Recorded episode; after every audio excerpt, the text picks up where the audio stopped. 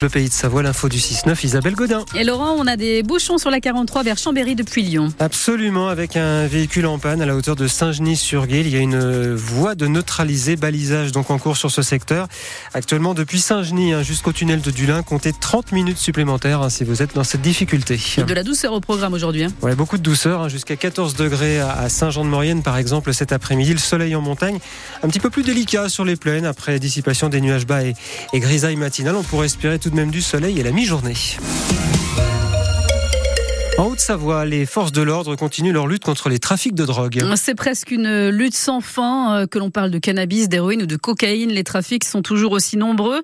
La preuve en chiffres, les gendarmes au Savoyard ont démantelé euh, plus de 120 réseaux l'année dernière et la police a interpellé encore plus de revendeurs. Le problème, c'est que ces trafics sont de mieux en mieux organisés et qu'ils génèrent de plus en plus de violence. Une violence euh, qui complique la lutte contre ces trafics, explique Bruno Badré, le procureur de Tonon-les-Bains.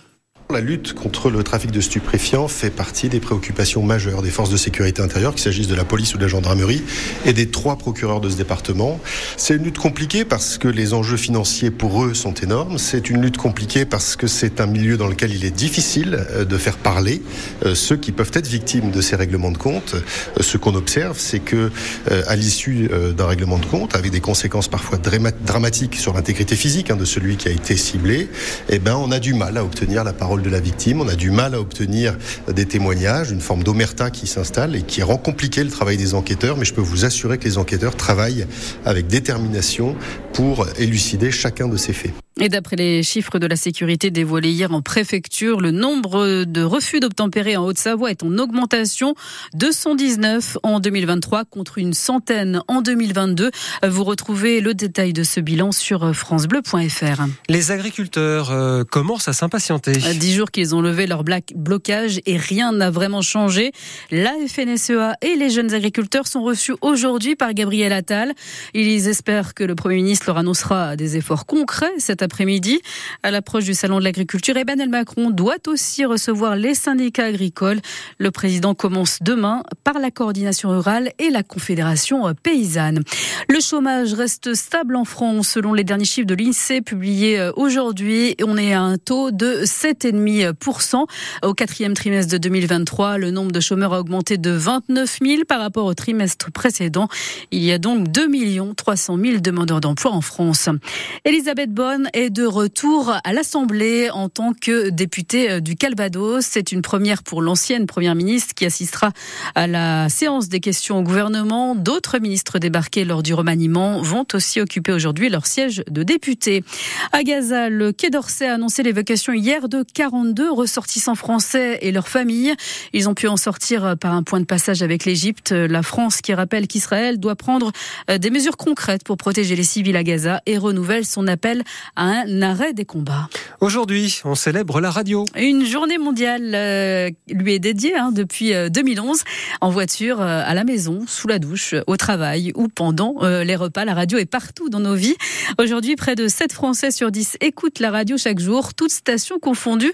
Et on a demandé à ces Savoyards de nous parler de leurs habitudes radiophoniques. Je me lève avec la radio, je m'endors avec la radio. Ça m'accompagne euh, dans mes moments où je suis toute seule. Euh, non, puis j'aime bien entendre, euh, être au courant de plein de choses. Quoi. Je crois que c'est la première chose qu'on fait en rentrant, c'est d'allumer la radio. Après la clé dans la porte, c'est la radio. Majoritairement France Inter. Bon, France Musique aussi, France Culture, sur mon téléphone ou sur la poste radio classique, oui, oui. énergie, Skyrock de temps en temps, et puis je crois que c'est tout. Hein. C'est ma mère qui écoutait ça de base. J'écoute France Bleu, effectivement, mais voilà, c'est un petit secret, euh, il faut pas dire euh, à mes collègues, parce que j'ai 20 ans et que souvent on y passe des choses, euh, de la vieille musique. Donc vous assumez pas trop d'écouter France Bleu? Pas encore, mais ça viendra. Oh, pas tout à fait de la vieille musique, Laurent, quand même. Ouais, non.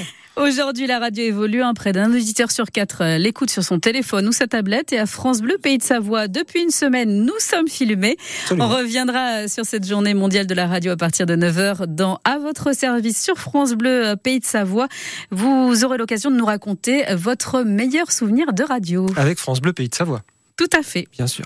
Robert euh, Badinter aura aussi son hommage à Chambéry. Après l'hommage national demain au père de l'abolition de la peine de mort, les élèves du lycée Vaugelas ont prévu de lire des extraits de ces textes devant le palais de justice. Un lycée, le lycée Vaugelas, où Robert Badinter a été élève.